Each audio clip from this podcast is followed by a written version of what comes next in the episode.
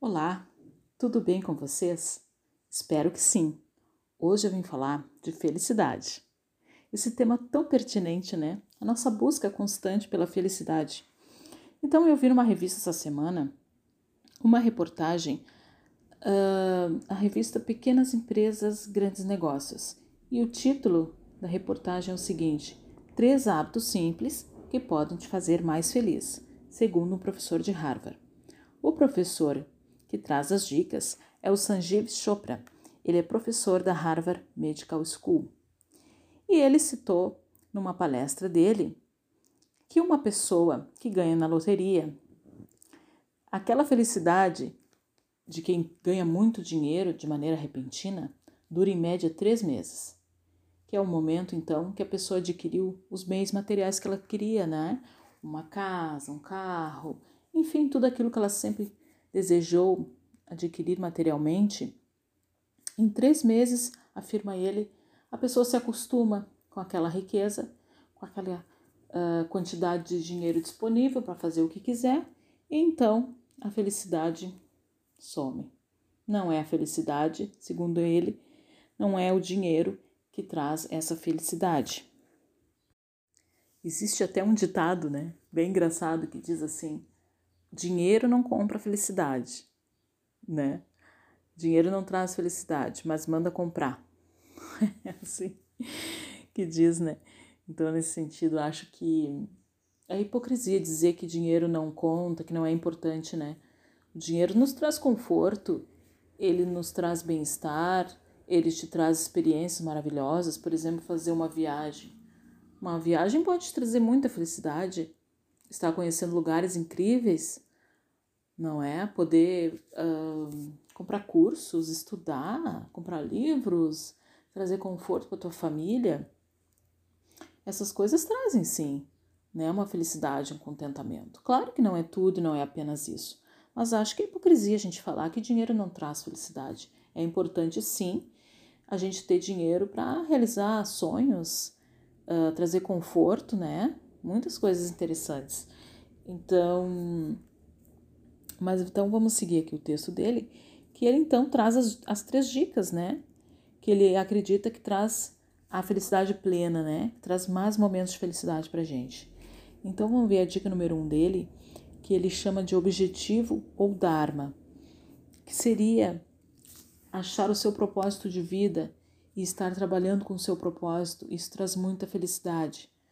Ele fala aqui que ele descobriu o propósito de vida dele quando ele estava na escola em Nova Delhi e de repente ele ficou cego. E aí que o problema dele acabou sendo diagnosticado pelo pai, que era um médico, e foi revertido com a ajuda de outros profissionais, que aplicaram então né, o tratamento necessário. Então, abre aspas aqui para o professor. Esse foi o dia em que decidi que, me, que o meu Dharma, né, que o meu propósito era me tornar um médico. Ele afirma. Então, ele diz aqui que ter um propósito de vida, um propósito maior, está trazendo uma coisa boa para a humanidade, né? Uma coisa que traz benefícios para as outras pessoas. É, uma, é o seu propósito de vida traz muita felicidade, traz um contentamento. E de fato, né?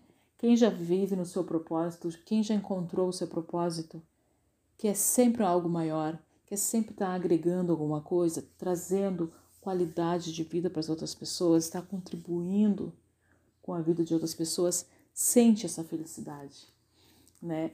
A frase mais comum que a gente escuta das pessoas que estão no seu propósito é a seguinte: não há dinheiro que pague essa sensação.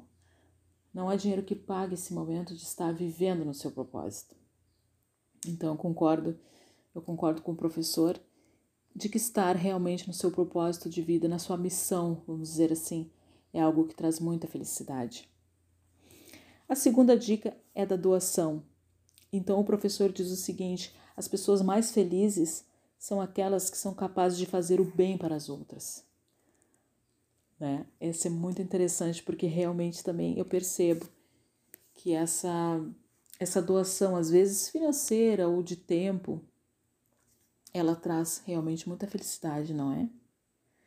Ele, ele destaca uma citação do vencedor do Prêmio Nobel da Paz, o Albert Schweitzer, que diz assim: Não sei qual será o seu destino, mas de uma coisa estou certo. Aqueles de vocês que serão verdadeiramente felizes são aqueles que, que buscaram e descobriram como servir. Né? Isso também é bem legal e vai de encontro com a dica número um, né? Que era do propósito, de estar trazendo, agregando valor na vida das pessoas. Então, dois, a dica dois é a da doação, que realmente nos traz uma sensação de bem-estar, né? Quando a gente consegue e encontra uma maneira de ajudar as outras pessoas, traz uma sensação muito boa de felicidade mesmo, né? Um contentamento profundo, não é verdade? Então, chegamos na dica 3, que é sobre gratidão. O professor ele cita estudos que mostram que ao expressar gratidão regularmente, você será mais feliz, mais criativo e vai se sentir mais realizado. E pode até viver alguns anos a mais.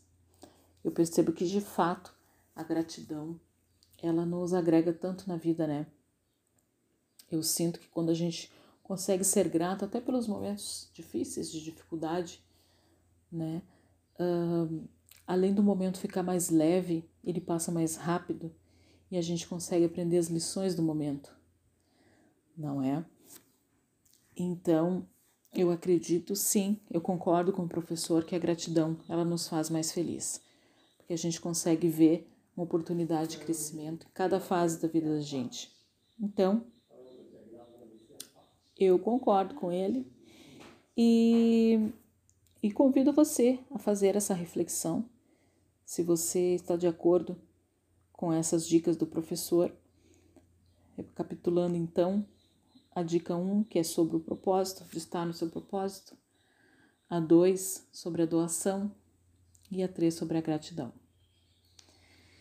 Se você já me segue nas redes sociais, eu te convido a deixar um comentário lá sobre esse podcast de felicidade. Você concorda com isso? Você acha que é isso aí mesmo ou você tem outro ponto de vista?